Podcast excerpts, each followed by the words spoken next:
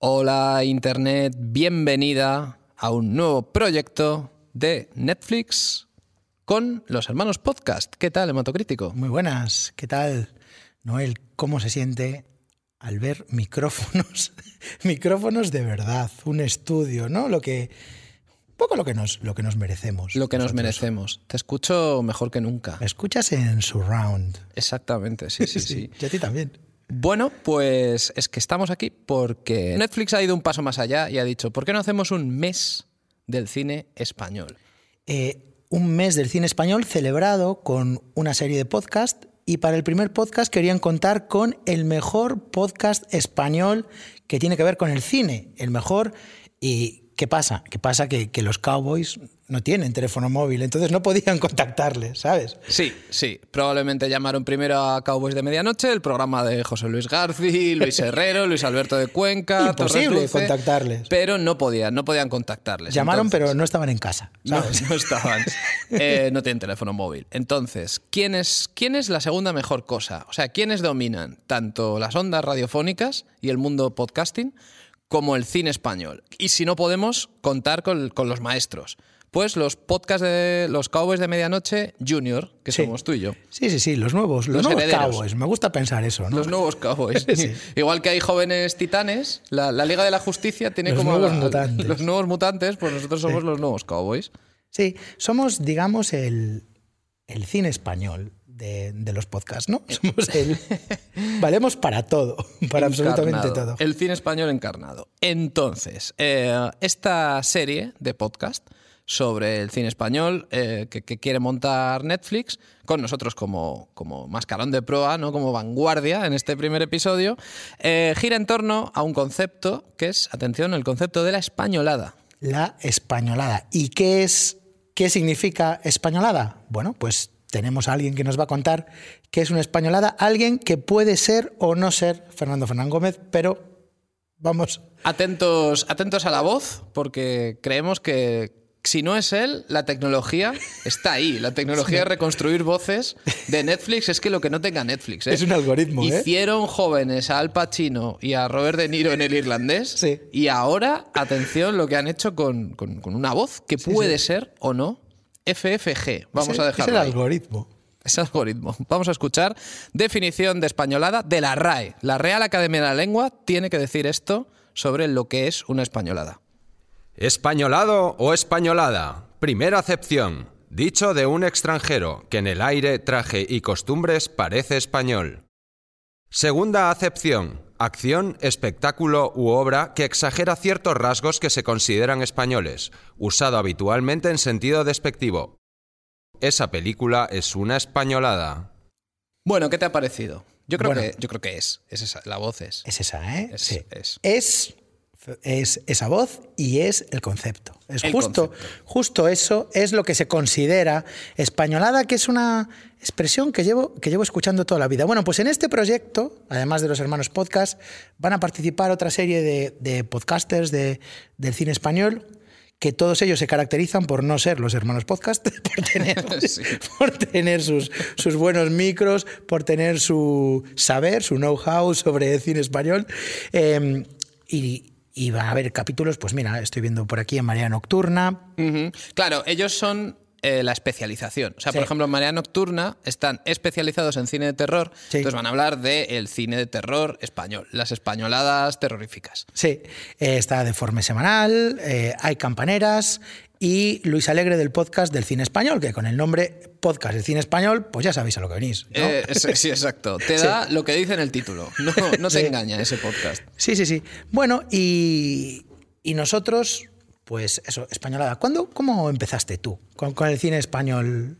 Yo de pequeño sí que recuerdo que la gente utilizaba esta expresión españolada. Yo creo que es una cosa que nos persigue ya desde que no nos lo quitamos de encima, vamos. Sí, sí, sí, yo también, yo también. Y siempre en tono despectivo. O sea, eh, cuando alguien te dice, mm, ¿qué película vas a ver? Y le dices que has ido a ver una película española, te dice, bueno, pero eso no, será una españolada. Yo creo que antes más, ahora por suerte se, se está perdiendo, por una serie de razones que, que vamos a comentar ahora a lo largo de este podcast introductorio al concepto de, de españolada, que lo que tiene por objetivo es reapropiarnos del término y Sí. reivindicarlo. Sí. Porque ¿Qué significa españolada? Que una película tiene un montón, como ha dicho esta voz, que tiene un montón de características eh, que se consideran netamente españolas. Bueno. bueno pues, pues si estaba hecha en España, pues ¿qué, quieres que te diga? Claro, ¿no? El cine no se puede hacer vacíos. No, no, no. tiene, claro, tiene claro. Que ser, tiene que ser de algo.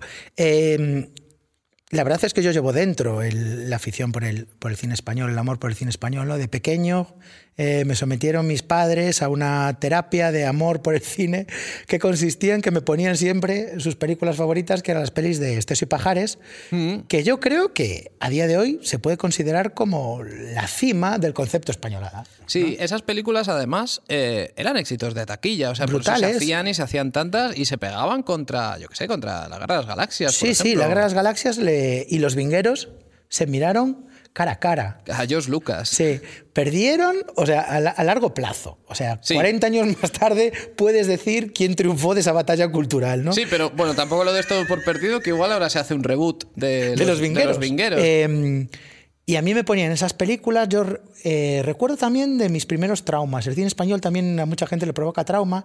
Y cuando yo era pequeño eh, y veía estas pelis, un día estaba en casa de, de mi madrina, en casa de mis tíos, y estaba viendo una peli que se llama Los Chulos. Eh, no recuerdo mucho de esa peli. Yo sé que había dos conceptos. Eh, Pajares era como un cura y este era un chulo. ¿no? Ese era- y entonces había como, bueno, había allí como un negocio que el cura estaba en contra de él y había mucho, mucho desnudo, porque en esas películas, otro de los tópicos el del cine español, ¿no? Exacto, otro de los tópicos Sí. del cine español es El que yo creo que esto es, viene de la época del destape, que tenía una razón de ser, pues porque se había acabado la censura. Sí. Entonces, claro, la gente salía como loca, salía como loca a hacer cosas que antes no se podían hacer, pero que es un tópico que se ha quedado ahí, que todavía seguimos arrastrando sin, sin ningún Sí, motivo. el de que las actrices se desnudan. Pero en esa época sí se Ah, lo habían sí, sí. currado. En esa sí, época, sí. bien. Y entonces yo observé una serie de, digamos, una relación, ¿no? Una, un experimento científico que ahora está tan de moda, también está muy bien en Netflix, el laboratorio de Emily, que es una serie de experimentos. Yo viví mi propio laboratorio ahí y le pregunté a mi madrina, eh, yo tendría como siete años, ¿no? Le dije, yo no entiendo por qué cuando salen en esta película mujeres desnudas se me pone el pito de punta. No tuve respuesta. La respuesta que tuve fue, mi madrina se fue corriendo a llamar por teléfono a su hermana, que es mi madre, y se empezaron a escojonar ahí por teléfono, ja, ja, ja, y ahí yo pensé que había algo, que había dado con algo, ¿no? Y ahí está el germen del misterio del cine español para mí, el, el je ne sais quoi. De tu atracción. Es que has dicho historia de amor, pero es una historia de lujuria. Más lujuria que amor. Pues mira, la mía fue que estábamos de, de veraneo y vi que la cartelera de un cine de verano que hacían un programa doble, una de las dos películas era Aquí huele a muerto, que es una película de martes y 13 eh, que mezcla terror con humor. Entonces salían los monstruos clásicos, salía Drácula, salía el hombre lobo, salía el monstruo de Frankenstein. Y claro, a mí, me- yo era un niño pequeño, me gustaba mucho martes y 13. Y tetas también. Fíjate, de eso no me acuerdo. Sí, sí, que echaban Sí. rayos. Bueno, pues no sé por qué, no me acuerdo de eso.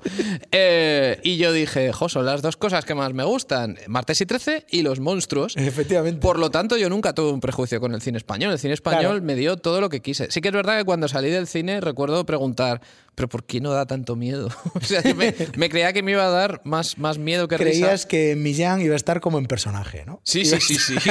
como dramático. La película más terrorífica del mundo con Millán haciendo "Joti". pero, pero que eso de alguna manera se lo iban a llevar al, al terror. al terror. Bueno, pues de todo esto y de muchas más cosas que tienen que ver con el cine español, vamos a hablar en este episodio que empieza con, mira, esto sí que en los podcasts de verdad, en los profesionales tienen carátulas, sintonías, cabeceras, cosas, ¿no? cosas guays, Sí, sí, sí. cabeceras. Pues vamos a escuchar una, a ver si molan tanto como dicen. Vamos allá. ¿Qué es una españolada? Españolada. ¿Qué significa españolada? La españolada. Una españolada. ¿Qué es una españolada? Esto es una españolada. Esto es Otra Españolada, un podcast de Netflix. Esto es un podcast, Esto es- aunque no lo parezca, ¿no? Esto es radio pura y dura, sí, Sí, sí. es un podcast aunque no lo parezca y, y bueno, lo que estábamos hablando antes, ahora se dice mucho, eh, vas a ver una película que tú decías y te dicen, va, pero es una españolada, ¿no? Si es una película que como que le gusta al que la ve, dice, bueno, pero no parecía una eso españolada. Es, eso es. No, parece, es tan buena que no parece española. Es tan buena que no parece. Eso se Zelda escucha. 211. Exacto, sí. No parece española. como de alguna manera como autojustificándose, ¿no? Pero es, es excusatio non petita, es que no, no hace falta, no hace falta. Por ejemplo, yo recuerdo, eh, creo que además fue la primera película producción de largometraje original que hizo Netflix en España, que fue eh, Siete años, Sí. de Paco León. Y yo recuerdo que se vendió así como de, bueno, han hecho una producción, es una película española, pero no lo parece. Y en realidad, pues ahí tenemos un montón de, de- de películas muy, muy, o sea, muy parecidas, ¿no? Este tipo de thriller español, moderno, al que pertenecen Sí. tanto Siete años como Zelda 211, como muchas más, eh, que ya se llevan haciendo mucho tiempo. Entonces, Mucho ¿por tiempo, mira, no nos quitamos este- esto de no parece española. Es española porque, aunque sea un thriller, pero tiene como una serie de elementos.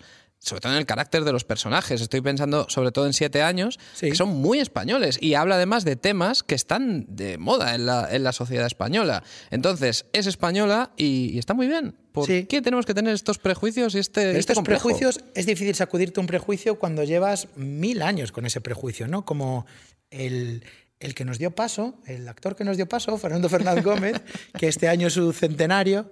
Eh, un saludo, Fernán, si nos estás, si nos estás escuchando.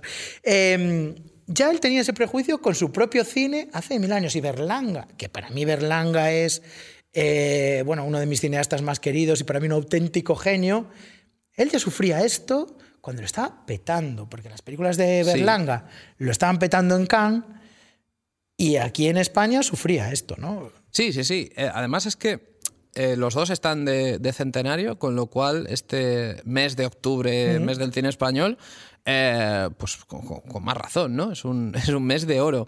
Eh, Fernán Gómez empezó haciendo películas, empezó haciendo comedias.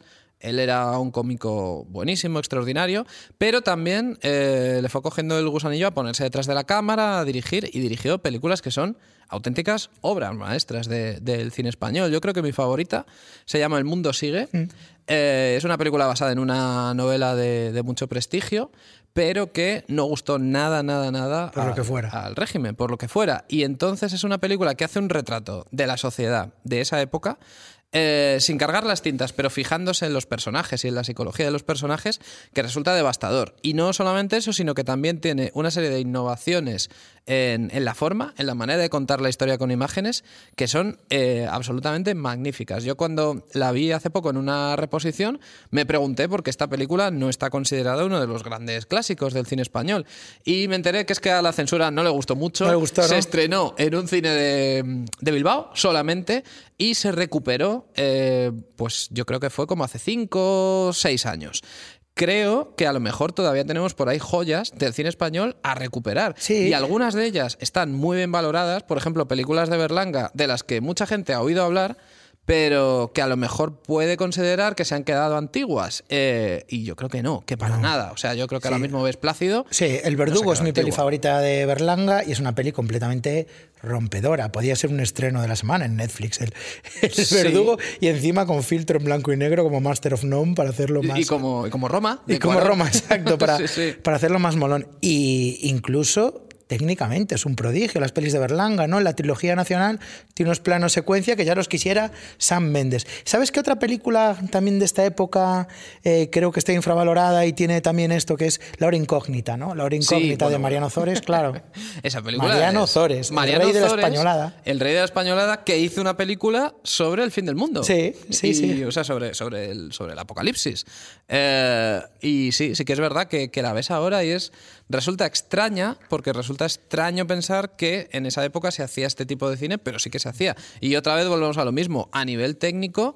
eh, de verdad que, que estaba muy bien, pero es que incluso alguien como Edgar Neville eh, estaba haciendo en los años 40 películas como La Torre de los Siete Jorobados, Sí. que también son, o sea, las ves ahora y ves influencias del gabinete del doctor Caligari, de Metrópolis, o sea, del expresionismo alemán, pero castizo. O sea, ahí está el, to- el tono de españolada, está ahí, porque es una peli muy castiza, es una peli Sí. muy, muy madrileña. Y los planos secuencia de, de Berlanga yo creo que se deberían estudiar, en, y seguramente se estudiarán. Ver- Los empezó a hacer en Plácido, porque Sí. a medida que Eliaz Kona empezaban a escribir guiones con muchos personajes, se dio cuenta de que a nivel de puesta en escena, pues lo, lo mejor era que, las, que la cámara los siguiera por eh, escenarios muy grandes. Y a partir de ahí, bueno, acabó, yo qué sé, creo que en, en París Tumbuktu, que fue la Sí. última que hizo, son los más elaborados. Más de- rococó. De todos, sí, sí, acabó siendo muy rococó, pero sobre todo eso eh, exige a un nivel de, de preparación y de ensayos, porque cada actor y cada actriz tenían que entrar en el momento adecuado, vamos. La obra de Berlanga es descomunal, desde sus primeras pelis hasta París Tombuctú, Moros y Cristianos, todas tienen cosas muy válidas. Y también Berlanga es el responsable de la película que se utiliza más para atacar el cine español, lo que es la vaquilla. Que Sí. es como el gran cliché, cuando se puso de moda la vaquilla, que, que me parece un peliculón, que también tuvo mucho éxito a nivel de, de público, sentenció en piedra la expresión todas las pelis, qué raro, una españolada sobre la guerra civil, ¿no? Eso Parecía es. que se estaban haciendo constantemente pelis de la guerra civil. Es la tormenta perfecta, porque tiene humor y tiene guerra civil y, ti- y- y además es que es muy española, como todas Sí. las de Berlanga. Pero es que eso siempre fue un cliché que Sí. no estaba para nada justificado y que en los últimos años muchísimo menos. O sea, es que ahora, en los últimos años, ha, ha habido estudios que dicen que el 2% de Sí. toda la producción cinematográfica española, que cada vez va a más, Sí. eh, solamente un 2% tiene que ver con, con la guerra civil. Y Yo- aún así todavía leemos en prensa entrevistas a gente que dice que siempre estamos volviendo al trauma de la guerra civil. Yo creo que hay más películas sobre tornados de tiburones que sobre la guerra civil española, que se pueden contabilizar. Yo creo que ya sí, o sea, ya hemos llegado a, a es un ese género, punto, sí, sí. digamos más. Sí, solamente, solamente el 2%. Y, y bueno, ahora se están haciendo pelis sobre la guerra civil, pero que se ríen de todos los clichés que pueden existir, ¿no? Sí, sí, sí, incluso ya eh, está, está tan maduro esto Sí. que ya le hemos dado una vuelta de tuerca. Pero siempre la ha habido. O sea, por ejemplo, tenemos películas como, no sé, La lengua de las mariposas, Sí. películas como Soldados de Salamina, que sí que es verdad que son de la guerra civil, pero desde un punto de vista eh, inédito, incluso libertarias de, de Claro, pero Aranda. igual que hay películas sobre la Segunda Guerra Mundial, te puedes ver La vida es bella o Salvar Soldado Ryan o, Sí, o, o Malditos Bastardos Sí. de Tarantino. o la sí, de sí. los zombies, los de la los de la nieve, lo de los nazis congelados. Y que ahora ya tenemos nuestros propios eh, zombies en un contexto bélico, en un contexto de la guerra civil. Es una película que se llama Malnacidos. Con Eh, Con Z, Malnacidos con Z.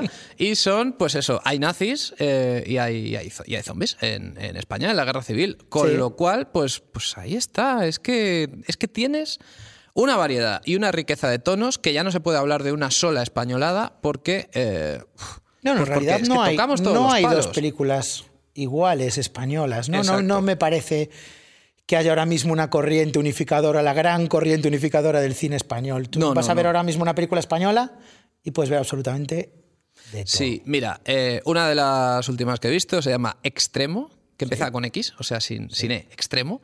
Esta película está en Netflix, además, que casualmente. Y es una peli en la que sale Oscar Jaenada con una katana. Es una película de acción y de combates con katana. Vale. ¿Tú crees que el concepto españolada se ajusta a algo de lo que te he dicho? típica. Hay tetas, corta.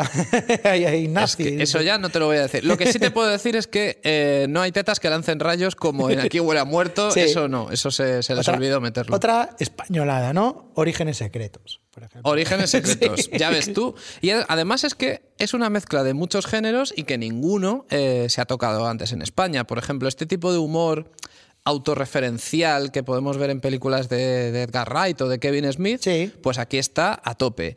Eh, asesinos en serie, asesinos psicópatas, sí que ha habido algunos, eh, incluso hay clásicos del cine español, pero no desde un punto de vista tan moderno como este. Y sobre todo, es una película de superhéroes. Sí. Es una película de superhéroes hecha en España y además eh, metalingüística, porque el protagonista tiene una tienda de cómics y es fan de los Sí, cómics, pero sí, al mismo sí. tiempo tiene un padre que es policía y entonces ahí tienes eh, la vertiente thriller, la vertiente policial y la vertiente de humor eh, comiquero. Y sale una inspectora que es cosplayer. Yo creo que es eh, de los pocos personajes cosplayers, interpretado por Verónica Echegui, que hay en el cine español. Pero si ya el cine español es cosplay, es eh, psycho killers, es supervillanos, es superhéroes. Es meta. Eh, lo de, mm, por ejemplo, Fede Tarras, la peli de Coveaga, es una película que le daba la vuelta al, al humor costumbrista de guerras entre vecinos, convirtiendo uno de esos vecinos en, en un comando Sí, sí. del grupo terrorista ETA. ¿no? Y sobre todo al tabú, es una peli que, que rompe tabúes Sí, y que muchísimos. demuestra que el cine español está lo suficientemente maduro como para romper eh, este tabú y además es una película que, que fue muy bien recibida porque además es que es increíble, o sea, Javier Cámara ahí está inmenso. Está, está mundial y extraterrestre, la peli de, de Vigalondo, que se veía una invasión extraterrestre desde la perspectiva de un piso de estudiantes. De Malasaña. Desde Sí, un sí, piso es- de Malasaña, que por cierto, yo creo que fue la película, ya no española, sino mundial, que mejor predijo el mood, el, el rollo que íbamos a tener durante la pandemia, confinamiento, del ¿no? confinamiento, ¿no? Porque Pues es en verdad. extraterrestre, eh, los protagonistas que están recluidos en su piso porque hay una nave nodriza eh, sobre la castellana y entonces las autoridades eh, recomiendan no salir de casa y están viendo eh, esta catástrofe desarrollarse a través de la tele, mientras ellos están encerrados con sus miserias de cuernos y malos rollos Claro. con el ex y movidas de estas. Pero es ¿no? que Vigalondo es un muy buen ejemplo porque empezó ya desde, desde el principio, desde su primera película, empezó a tratar eh, la ciencia ficción y, y este tipo de géneros. Abrió camino antes, pues la generación de Alex de la Iglesia, que sí que es verdad que empezaron ahí. Y ahora tenemos a Vigalondo, por ejemplo, pues ha dirigido El vecino, que el vecino es un poco también esto que decíamos de los superhéroes y es un poco también esto que decíamos de coger, eh, pues. eh, asuntos muy de, ciencia ficción o que, o que no se consideran cercanos al cine español, pero tratarlo desde una perspectiva pues, pues muy nuestra. Y yo creo que eso es ahora el, el secreto de- del cine español o de esta evolución eh, reivindicativa de la españolada. ¿no? Vamos a hacer temas que no se consideren... tradicionalmente cercanos a lo que es el cine español, pero al final es que nuestro carácter siempre, siempre va a estar ahí, ¿no? Las pelis, como tú dijiste antes, no se hacen en el vacío. A mí me gustaría pensar que en el futuro el cine español va a tener la capacidad de, de crear cosas nuevas, pero también de mirar para atrás, coger lo bueno que había atrás y ponerlo también en, en valor, ¿no? Porque aquí también somos muchos de descartar, ¿no? Eh, actores y directores, tal. A mí me gustaría, ¿cómo te imaginas tú el, el futuro de- del cine español, del cine comercial? Del cine comercial, claro, porque eso también es otra. Se hacen películas comerciales, se hacen blockbusters y se hacen también pelis de arte y ensayo. Y el Claro. arte y ensayo sobrevive un poco porque el blockbuster va bien y al final a la industria del cine le va bien. Y ahora mismo la industria del cine español pues está bastante bien. Yo creo que está lo suficientemente madura, por ejemplo, como para hacer un peplum. O sea, tú imagínate una peli de, de- de romanos, una película Sí. de gladiadores, de sandalias y espadas, eh, pero española. Un gladiator. Joder, además es que Gladiator era... Él era español, ¿no? Sí, Creo. sí, sí, sí, Espartaco. Eh, o sea, oh, sí, sí, sí. Pues imagínate eso. O un western, que sí que hay, hay mira, por ejemplo, Sí, en Almería, 800 es que tenemos Almería. Sí. Claro, eh, Alex de Egel se la recuperó para hacer 800 balas, pero está ahí ese plató, pues ¿por qué no hacemos más, más westerns? Ahora se está poniendo de moda que para dirigir un blockbuster de superhéroes, elegir directores que le den un poco su impronta de autor, ¿no? Eh, hay este también este mito sobre el cine de superhéroes de que todas las pelis son iguales y para combatir eso, pues cada una tiene como una firma de su autor. ¿Por qué no hacemos eso nosotros? ¿Por qué Muy no? buena idea. ¿Por qué no hacemos un Batman, un Batman de José Luis García?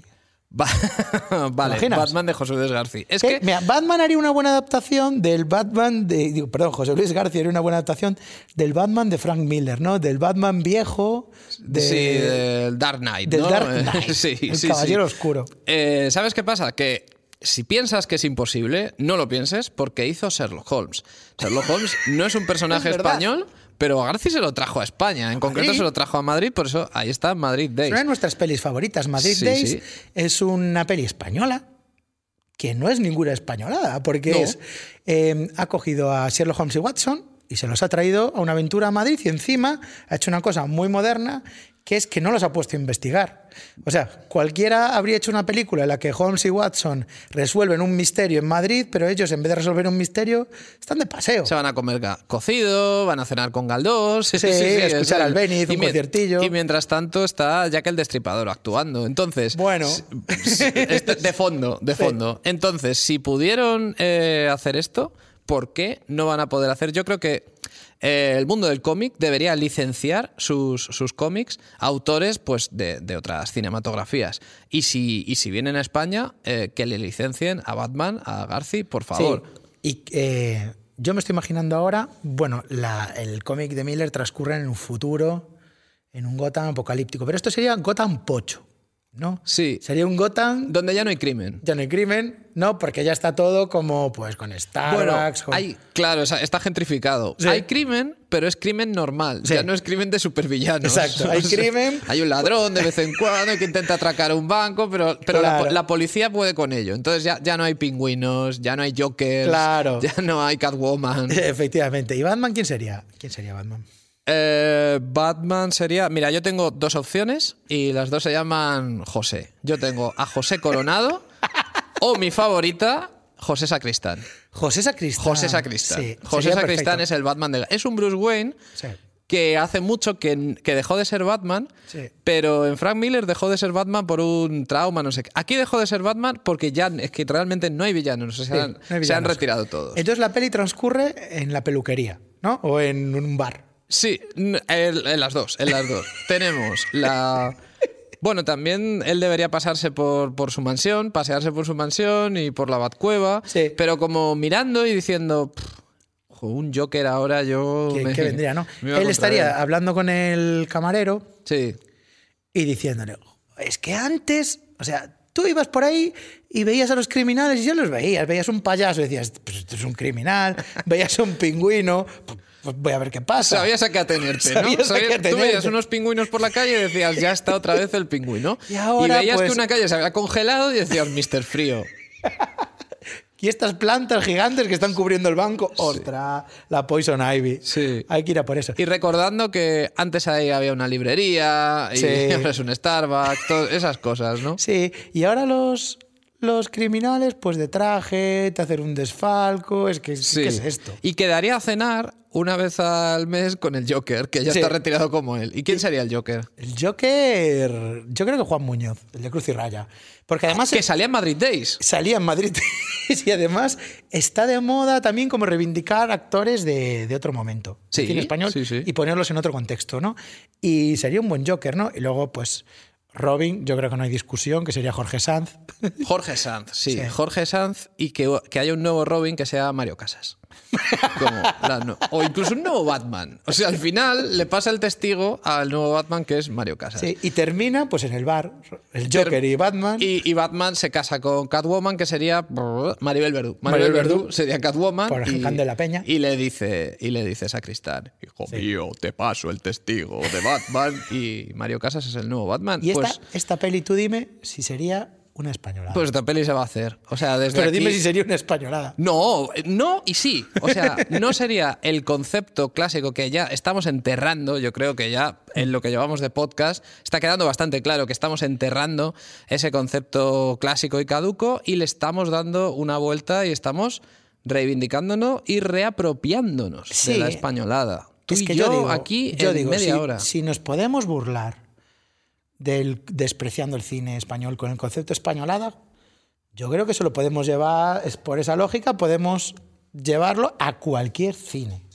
O sea, A otros países, dices. sí, cuando yo era cuando yo era pequeño también se hablaba de, de las americanadas. Pero Sí, bueno, eran las pelis de Stallone, Schwarzenegger, de Van Damme, ¿no? Decían, esto es una americanada.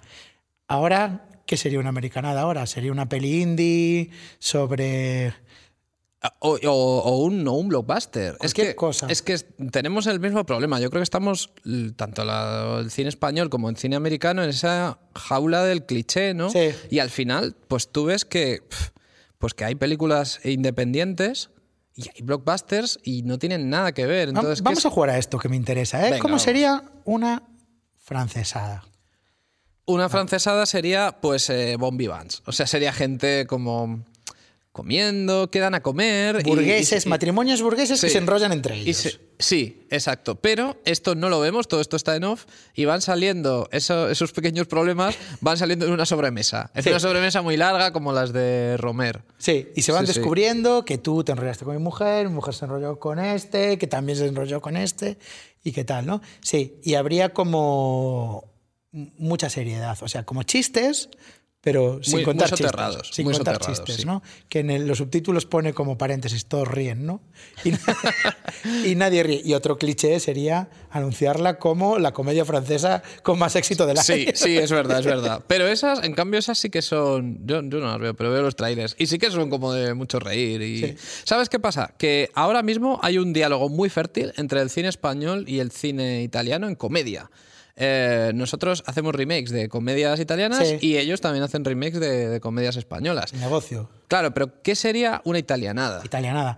Italianada sería una peli como dramática de un, estoy pensando en Moretti, ¿eh? un señor que tiene que superar un conflicto y para superar ese conflicto vuelve a las raíces, ¿no? Vuelve como a su pueblo, ahí se encuentra con la nona, que le prepara unos platos enormes de ravioli con, con unas salsas muy complejas, con muchas verduras, muchos mandiles. Sí, y si fuera de Moretti, también reflexiones de- en voz en off de, Sí. de la cuestión política. Paseos, sí. paseos, muchos paseos. Eh, en- también observaciones un poco Garci, ¿no? De lo que era esto, lo que es ahora. Sí, sí, sí. es verdad que Moretti es un poco. Y aún más contemplativo. Aún más de paseos en motos y tal. Y luego, claro, ya si nos vamos, por ejemplo. Iranadas. A Iranada, claro, a cinematografía iraní. ¿Qué es una iranada? Una iranada, pues conflicto político, eh, un poco de, de feminismo en lucha contra Sí. el orden establecido y, y dramas sociales, familias separadas, eh, gente que se reúne, impedimentos grandes. Sí. a- Oh, me acabo de acordar. eh, yo creo que también el concepto de, ingre- de inglesada también Hombre. puede que exista, porque Sí. son los dramas de la Merchant Ivory, estos, Sí. estos dramas de. eh, meriendas en el parque, Exacto, me, vestidos, me he enamorado del ama de llaves y. amores imposibles, roces de dedos. ¿Sabes que hay Sí, mucho? roces de dedos, exacto, hay mucho rollo en, en esas pelis, en sentido y sensibilidad, en ese tipo de pelis, con rozar un dedo con otro dedo, que es como ver cuatro veces las pelis de los chulos, en, en intensidad de erotismo. No, hay más Te erotismo te en, esos, que- exacto, sí, sí, sí. eh, en lo- esos roces de dedos. Ahí sí que llamaría a tu madrina a tu madre. Sí, ahí con llama- una- pero vamos, pero no nada para reírse. Ahí habría una emergencia. En roces de dedos. Em, matrimonios forzados, eh, amores imposibles, madres que protestan porque tú quieres ser tú misma en una sociedad que no te lo permite, ¿no? Sí, Eso sería. sí, sí. Y, Las eh, y, mm, vestuario increíble. Vestuario Las, ingle- que las te sí, sí, sí, sí. ¿Y coreanadas? ¿Qué me dices? Pues hay mucho fan del cine coreano, o sea, hay mucho español que dice yo soy fan del cine coreano, pero tú ves las, las películas, sobre todo los thrillers eh, coreanos, y no tienen nada que envidiar al thriller que puede hacerte aquí, por ejemplo, un Paco Plaza. No, claro.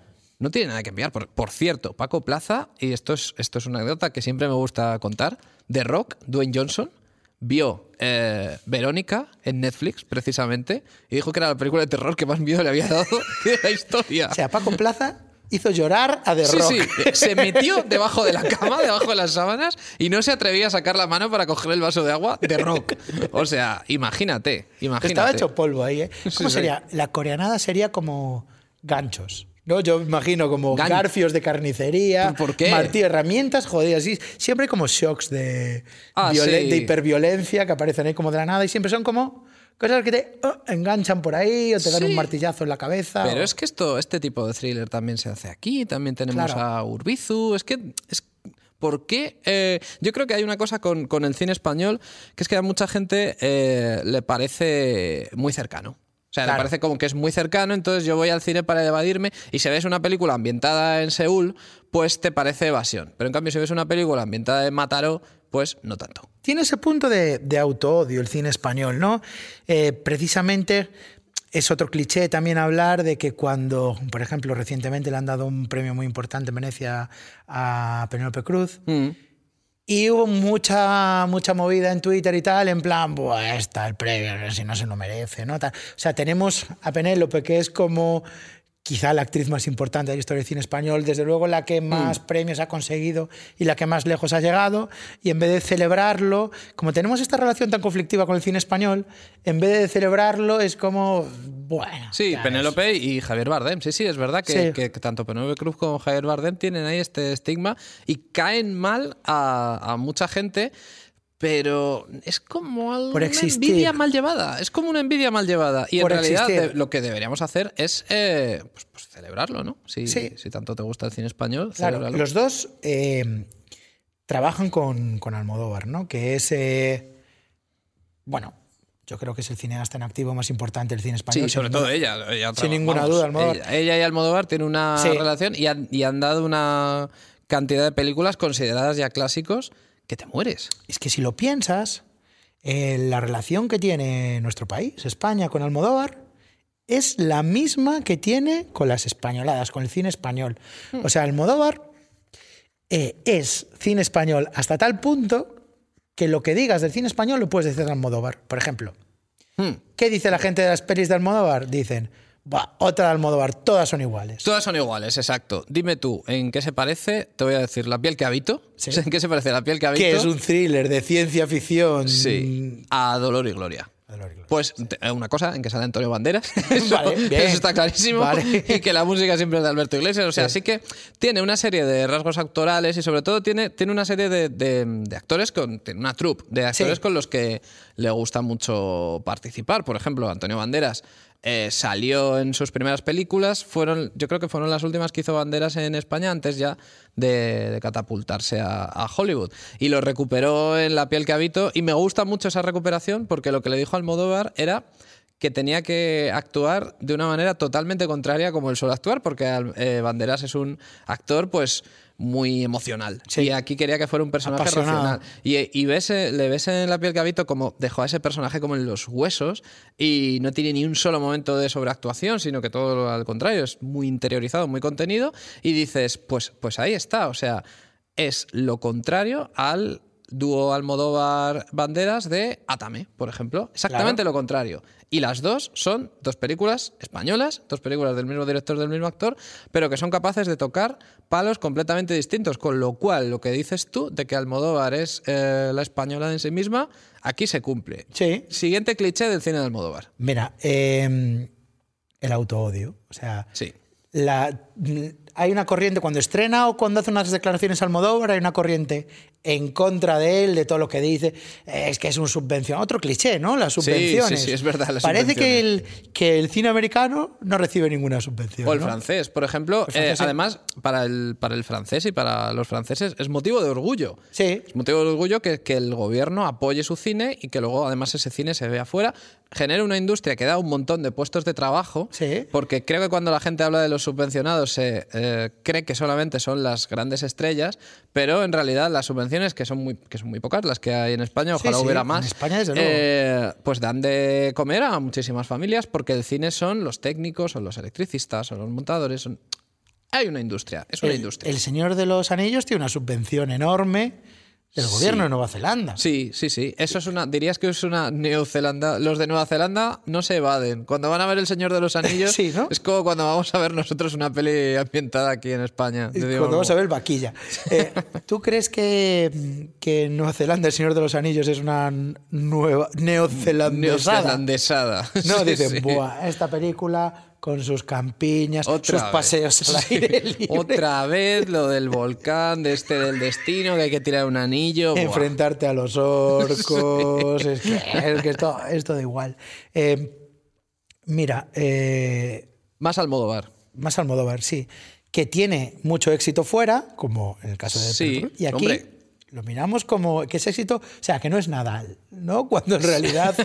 sí, no, no sé por qué no pasa con el deporte eso. Con el deporte todo lo Todo contrario. lo contrario, Sí. todo lo contrario. Sí, sí, sí. Y aquí tenemos a pues Antonio Banderas nominado al Oscar, tenemos a Penélope Cruz ganando el es- Oscar. eh, está ganando el Oscar, sí. Bueno, y Almodóvar lo ha, lo ha ganado muchas veces y estuvo a punto de ganar la Palma de Oro por Como guionista ganó el Oscar, que es una como cosa insólita en el cine Sí, sí. español. Estuvo a punto de ganar la Palma de Oro por Dolor y Gloria. Al final lo ganó una coreanada, como es Parásitos. Pero, pero O sea, que de verdad que, que es un director muy querido. Le hacen retrospectivas, Sí, eh, claro. eh, museos, quieren hacer, pues eso. eh, Almodóvar es una leyenda, es una leyenda viva y tenemos suerte de compartir línea temporal con él, Sí. pero se recordará con los grandes, ¿no? Con Lynch, con Fellini, con Sí, sí, sí. Bueno, de hecho, eh, hay una foto muy famosa. de- Vino Lynch a España y fue a saludar a Almodóvar. Son y- como colegas. Y tú ves, claro, tú ves ahí pues un, un encuentro de, de dos autores. sea, de dos Almodóvar autores tiene- con una visión muy personal. Almodóvar tiene un grupo de WhatsApp con Lynch, ya te lo digo yo ahora. Ahora mismo están diciendo, hacemos un podcast tú y yo. Los hermanos cine. Los hermanos cine, sí, sí. Y ahí ya, ahí ya sí que nos callamos la boca. Almodóvar y Lynch. Bueno, tenemos una de Almodóvar, ¿no? A punto de caer, que va, una españolada, ¿no? Una españolada. Madres paralelas. Otra más. Otra, Otra, más. ¿De qué otra- trata? A ver, otra de- más. de- Eh, de la pues- transición, ¿no? De- otra, otra vez la transición. Eso también es otro cliché. Ah, igual, Sí. igual el de la guerra civil está en remisión y ahora vuelve. bah, otra vez estamos hablando de la transición. Bueno, pues habrá películas que hablen de eso y películas que no. ¿Crees que nos estamos acercando a la transición y zombies? No hay ya. 23Z. 23Z. El título de una película de zombies invadiendo. Dirigida por Almodóvar. Tú imagínate una peli de Almodóvar de zombies. Pero la podría precioso. hacer, ¿eh? La podría hacer y sería totalmente distinta. Incluso, incluso distinta a lo que nos imaginamos. ¿Sabes cómo Porque sería? Almodóvar es capaz. Hay un cliché de lo que es el cine de Almodóvar que ya está muy caduco. Las películas que hace ahora no son así. O sea, si, si tienes que hacer un sketch de lo que sería una peli de Almodóvar y zombies, No acertarías. No acertarías. ¿Sabes qué? Estoy pensando que ya hizo una peli de zombies, que es Volver, ¿no? Eh, ah, fantasma- fantasmas sí. O sea, fantasmas desde en luego la que hay. se enfrenta a su madre muerta, ¿no? pues sería eso. sí, sí. Sería una zombie volviendo de la tumba, encontrándose con su hijo y conversando de hombre, Sí, esta vida que sí, sí. tenido". Sí, es verdad. O sea, Hay como una corriente de cine fantástico en, en Almodóvar que de vez en cuando va tocando y bueno, en que la piel cabito tocó, tocó de- del todo, sí, sí. españolada. Bueno, yo creo que lo que hemos dejado claro es que queda prohibido utilizar el término españolada de manera despectiva. Españolada es guay. O sea, si ahora me estás diciendo, Sí. me estás diciendo que Z Tangana puede sacar un- una canción ¿Eh? Sí, sí. con el, con el vete de los Doré, ¿sabes? Como, Sí, como base de fondo, en chándal, con una cadena de oro. Y ¿no? un videoclip grabado en un bar español, de barra, de toda la Por vida. favor, ¿qué, qué- Sí. ¿con qué lo ha petado? Con el, con el Tiny Desk, en el que has Sí. llevado el concepto de sobremesa española con ceniceros llenos de, de colillas, botellas de anís del mono Sí, y sí. con tías cantando detrás. Lo has llevado, ese, ¿qué hay más español que eso? ¿no? Lo has llevado a lo máximo del cool. Sí. ¿Por O incluso, o incluso Rosalía. O sea, ahí tienes a Rosalía reivindicando el flamenco, pero desde una perspectiva totalmente moderna y con una visión internacional. Y yo creo que el cine español en, en su conjunto, con los grandes autores que tenemos ahora, está ahí. Es que está ahí. Está, Sí. en, está en, lo, en lo mismo que están haciendo ellos dos en la música, también se está haciendo con el cine. Las películas españolas se ven fuera cada vez más. O sea, ahora mismo, por ejemplo, eh, gracias a, a Netflix, tú estrenas una película española internacionalmente en todos los países. Y una película como Fuimos Canciones se va a ver al mismo tiempo aquí y en un montón de, de países más. Una Entonces, tiene un película, Fuimos Canciones, una no película tenía. basada en un bestseller eh, de Sí. super éxito eh, y con un fandom detrás como una superproducción Eso es, sí, americana y es una peli. Yo no creo que a nadie se le pase por la cabeza llamar esa peli una españolada. No, o a no, las no, no, porque, porque además es, es- es moderna. O sea, tú la ves y es muy moderna, trata temas pues, pues de, de ahora. Es una película generacional. Y creo que eso es importante porque es que ahora tenemos ya varias generaciones de autores haciendo cine español desde una perspectiva muy distinta. Y lo que se da es una pluralidad de voces que ya no se las pueden cerrar a todos en un mismo en un mismo nombre, en el nombre de españolada, porque es que ya no tiene ningún sentido. Básicamente, Entonces, a partir de ahora españolada es guay. Mola Exacto, españolada. Exacto. A partir de ahora, eh, tomad nota porque esto es así. O sea, lo estamos diciendo nosotros y, y esta Sí. Vosotros tenéis que ir a ver eh, Madres Paralelas, tenéis que ver Malnacidos y salir y decir, ¡buah, qué españolada! Exacto. O sea, fue españoladísima. Te voy a recomendar una película que se llama Fuimos Canciones, que es una españolada de pe a pa. Y, y entonces Sí, sí. Si, si tu interlocutor te dice, ¿pero eso qué significa? Y tú, pues significa, tú sabes lo que es Zetangana. Significa Zetangana. Sí, y exacto. ya está, con eso así. Y esto lo, lo decimos nosotros C aquí. de cine, Tangana. Exacto, El cine cine ta- el Tangana. cine Tangana. Entramos en la época del cine Tangana. A partir de ahora, en la década de los 2020, va a ser el- la edad cine Tangana del cine español. Sí, esto ha sido un mensaje de los hermanos podcast, un podcast que por cierto... De servicio por- público. De servicio público, que por cierto no está en Netflix, no busquéis los hermanos podcast, te va a poner, si vosotros ponéis en Netflix, en el buscador los hermanos podcast, te va a decir que no está, pero si te interesa ver Fast and Furious, si te interesa ver Sí. Comando, bueno, es Sí, algo parecido. sí. Mm, No, lo aceptamos, lo Un día haremos aceptamos. nuestra propia película y será tan guay que será una españolada. Que será una españolada. Vamos a hacer una españolazada. O Una españolazada. De españoles, de españolades. Gracias Internet y suerte a los siguientes podcasters. Exacto. ¿Eh? Recordad que este es el mes del cine español y estos van a ser los podcasts del cine español. Eh, nosotros hemos hecho un repaso general y Sí. hemos, hemos reivindicado y nos hemos apropiado de un término. Y casi, ahora vienen- casi ahí es nada. Sí. Y ahora vienen los especialistas a hablaros de eh, parcelas. Ahora vienen los buenos. Exacto, ahora vienen los buenos. Nosotros hemos sido los teloneros eh, y lo que, lo que os viene encima con, este, con esta miniserie especial de podcast, ojo, ojo, fans del cine español, lo que se os viene encima. Esto es Otra Españolada, un podcast de Netflix.